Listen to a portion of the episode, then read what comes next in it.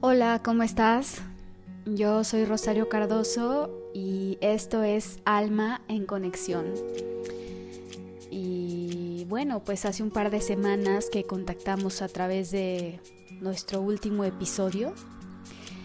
Y en realidad quise darme el espacio para saber desde qué lugar contactaría contigo hoy. Y mm, aunque mucha gente me decía que platicara sobre cómo continuar sobrellevando esta etapa de COVID, la verdad es que no me resonó y no lo consideré, no sé, no porque no me importe, sino que me parece que ya hay una gran oferta desde muchos lugares de mm, opciones para hacer sobrellevar. Y la realidad es que estuve buscando dentro de mí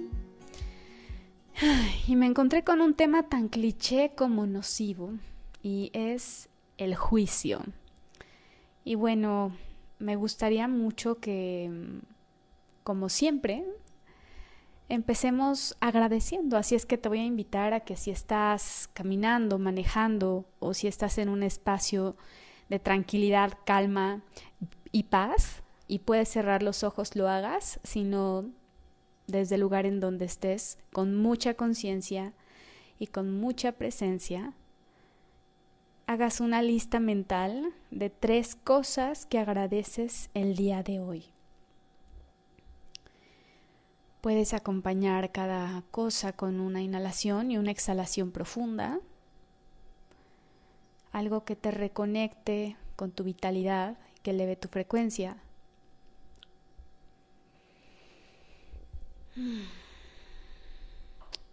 Y muy bien, ya que lo hayas hecho, te invito a regresar aquí para continuar con nuestro tema. Y bueno, primero quiero agradecerte porque yo sé que hay personas como tú probablemente que siguen este podcast o que lo han recomendado. Tengo la fortuna de que hay gente escuchándome desde distintos países y realmente me gustaría saber quiénes son muchos de ustedes y mm, nada, solamente externarles otra vez mi gratitud y mandarles un abrazo súper fuerte. Aprecio mucho el tiempo que se toman para estar aquí, ¿no? Para conectar. La verdad es que crecemos juntos. Y bueno, el juicio. Vamos a entrar. Quiero decir que este es un tema que a mí me apasiona porque es un gran instrumento de autoconocimiento. Y quiero comenzar a entrar con una historia muy personal, una experiencia que pues que realmente me cambió la vida, ¿no? Me cambió la óptica, la manera de relacionarme y hasta la manera de amar. Resulta que hace algunos años cuando yo trabajaba en el mundo corporativo, yo me hice del hábito de darle a mi mamá un aguinaldo, ¿no? Además de la tradicional mesada, le daba yo cada diciembre un aguinaldo de lo que pudieran. Entonces, em, bueno, en realidad es que mis hermanas y mis hermanos eh, son personas muy generosas y siempre aportamos en casa, no importando en qué país o en qué ciudad estuviéramos. El punto es que conforme pasó el tiempo, mi mamá, bueno, llegó a sus 70 años y entre más mayor, más se quejaba del dinero en general. De pronto la escuchábamos expresar que el dinero no alcanzaba. Y mm, recuerdo que era muy fácil juzgarla Además de que mi relación con ella siempre fue un poco lejana, éramos generaciones muy diferentes, ella me tuvo a los 40 años, imagínense. Además, pues bueno, yo siempre fui una niña muy reactiva, así es que la relación era un poco tirante, por llamarlo de alguna manera. Entonces, cuando yo escuchaba que mi mamá se quejaba del dinero, pues para mí era muy fácil juzgar, como les digo. Y yo, por ejemplo, mm, decía cosas como, pero claro, no entiendo por qué la queja, es que sus creencias de carencia, es que su falta de apreciación, debería de estar agradecida con todos y bla, bla, bla. O sea, la lista era larga. Y así fueron algunos años. Recuerdo que mm, también algo que para ella era difícil era el hecho de que pues, yo fuera profesional independiente. Y bueno, yo también me sentía juzgada por eso y entonces yo me defendía y la juzgaba más y más. Y mm, de pronto yo hasta llegaba a asumir que era porque quizás yo no podía darle lo que para ella era importante. Y ya, así es como funcionaba el juicio y pues yo vivía en la defensa total. El año pasado eh, ella se fue y la verdad es que dentro de todo siempre fue una mujer súper ordenada y dejó todo impecablemente organizado. Y la realidad es que mm, yo sigo asimilando eh, un gran acto de amor que me cambió la vida totalmente. Y es que em, ella, mientras estaba en agonía, estaba muy lúcida, por supuesto, y, o más bien afortunadamente, y ella me dejó un sobre. Entonces, yo no sé si tú puedas adivinar qué es lo que había en ese sobre. Pues sí, habían los papeles de una cuenta bancaria en donde yo estaba como beneficiaria.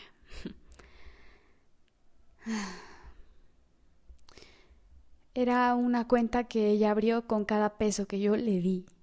No los tocó y los guardó para mí. No sabría explicarte el impacto que tuvo en mi vida. Fue como como si se hubiera caído un velo que había entre nosotros y una venda además que yo tenía en los ojos.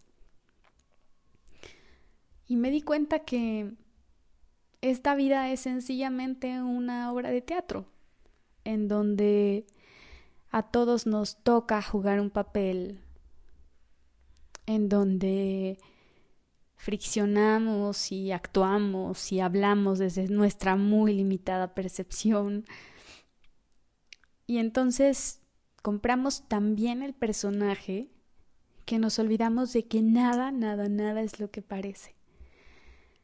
Lastimamos a los demás, pero sobre todo nos lastimamos a nosotros mismos cuando asumimos el rol de juez implacable.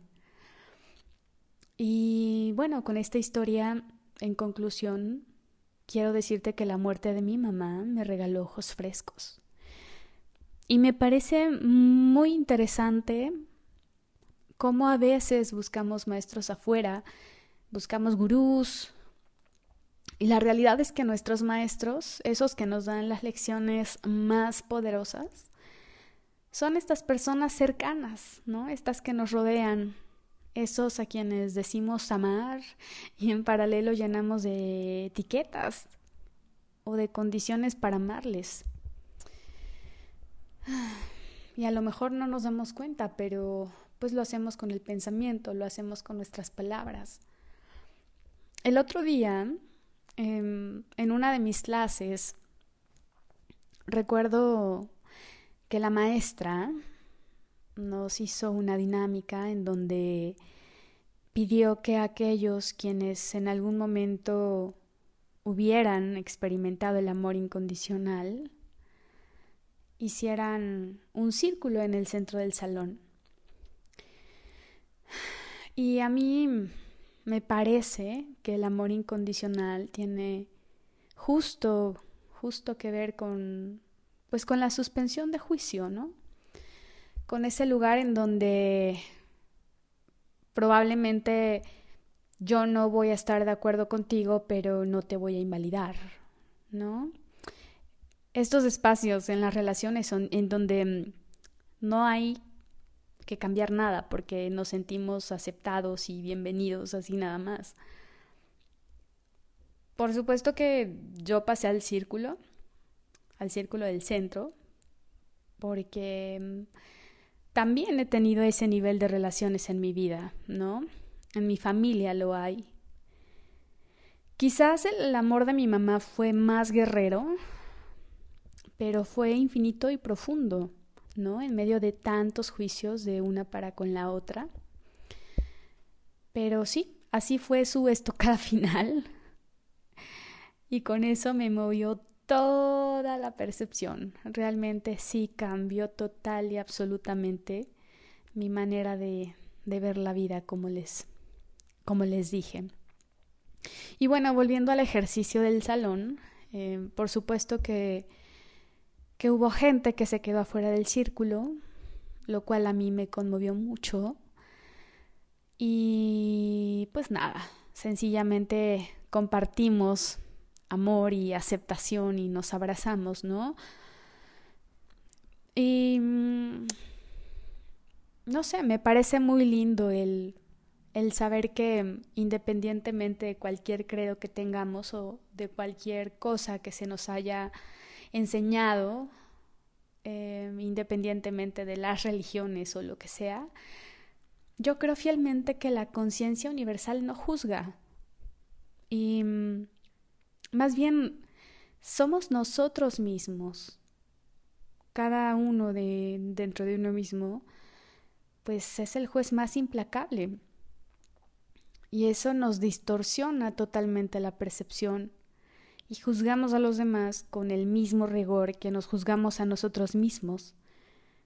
Y entonces lo que ocurre es que dejamos de hacer muchas cosas que queremos que nos llenan el corazón, cosas que queremos hacer, las anulamos.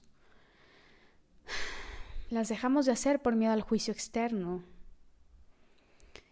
Y paradójicamente, lo más interesante es que es esta misma falta de aceptación positiva e incondicional dentro de cada uno lo que dejamos entrever cuando miramos la paja en el ojo ajeno y no la viga que tenemos en el nuestro, ¿no? Como dice por ahí una frase muy coloquial, lo que Chana dice de Juana dice más de Chana que de Juana. Y ojo, la verdad es que no estoy estigmatizando al juicio, sino la calidad del juicio, ¿no? Porque todo el tiempo hacemos juicios desde que nos levantamos, vemos qué ropa nos vamos a poner, si nos queda mejor el rojo, el negro, si nos vemos mejor con negro porque nos vemos más delgados, em, si desayunamos huevos o hot cakes, em, no sé, o sea, como que todo el tiempo estamos, pues sí, haciendo algún juicio de valor. Nos cuesta mucho aceptar al otro, ¿no? Y más cuando no estamos de acuerdo. Y a veces hay que aprender a estar de acuerdo en que no estamos de acuerdo. Y cuando no estamos de acuerdo, nos atrevemos a señalar y hacemos una oleada en torno a eso.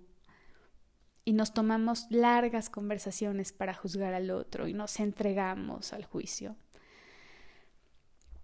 Eh, un curso de milagros Mm, hay algo muy lindo que dice, ¿no? Dice que el milagro, porque a veces las personas creemos que los milagros son actos eh, fuera de serie, situaciones, em, pues no sé, insospechadas que de repente eh, aparecen en nuestra vida como actos, actos, ah, se me lengua la traba, como actos circenses.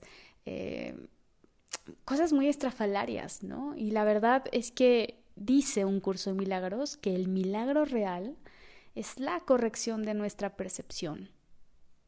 Y sin duda, porque nuestra percepción está totalmente influida por nuestras propias heridas. Y eso lo que genera es mucha más separación. Y así nos vamos alejando de la gente que queremos, ¿no?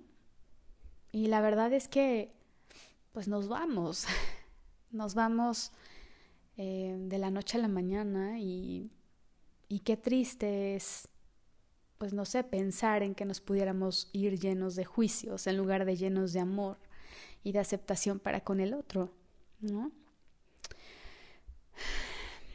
me parece que un salto de evolución conciencial sería, híjole, esto qué difícil, pero es que sí, sería agradecer todas esas situaciones o personas que nos incomodan y nos invitan a ser juzgadas porque nos están mostrando justo dónde tenemos trabajo, dónde hay que sanar y así poder descubrir qué es lo que nos está enfermando para transformarlo y sí, dejar que la luz entre por la herida.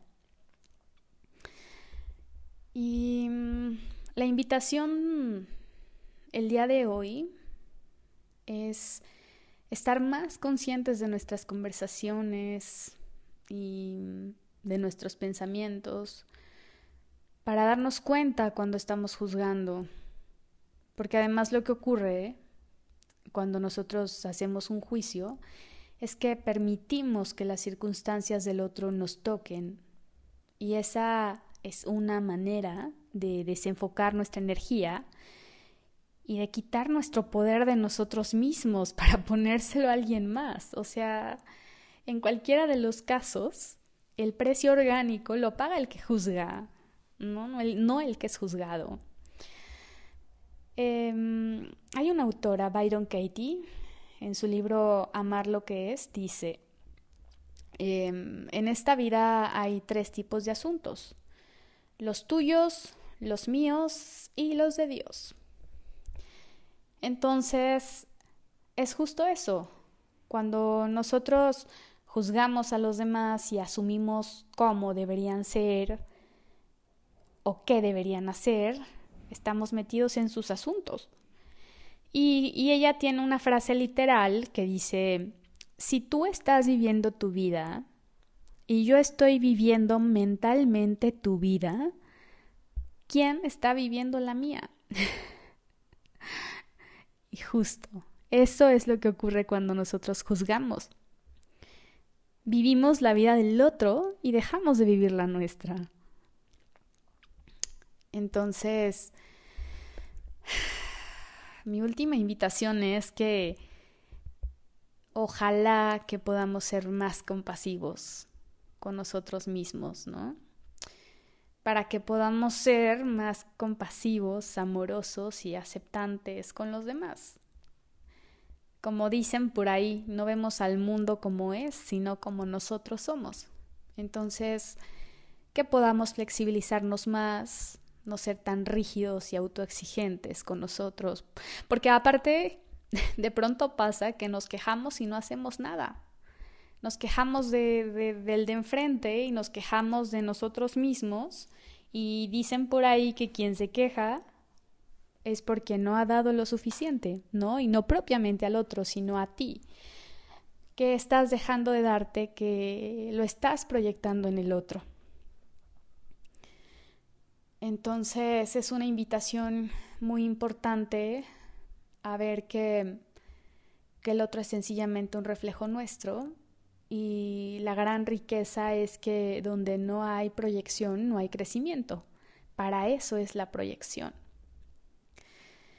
Y para cerrar con este episodio, me gustaría dejarte con una pregunta, porque bueno, dicen que la calidad de nuestra vida depende de la calidad de las preguntas que nosotros hacemos y quiero dejarte con una pregunta. Y esta pregunta es, ¿qué es eso que te encanta o te gustaría hacer y no has hecho por temor al juicio de los demás? La verdad es que no nos damos cuenta que es un tema totalmente de nuestro ego, ¿no? Como cuando queremos que nos vean mucho, como cuando no queremos que nos vean porque nos da miedo. y pues sí, hay muchos dones y talentos guardados porque nos da miedo lo que van a decir los demás. Y bueno, em, si te gustaría algún tema en particular, escríbeme por Instagram. Estoy como Rosario Cardoso P de papá al final. La verdad es que me dará mucho gusto saber de ti. Mientras tanto, yo te dejo un abrazo, muchas bendiciones y nos conectamos en el siguiente episodio. Adiós.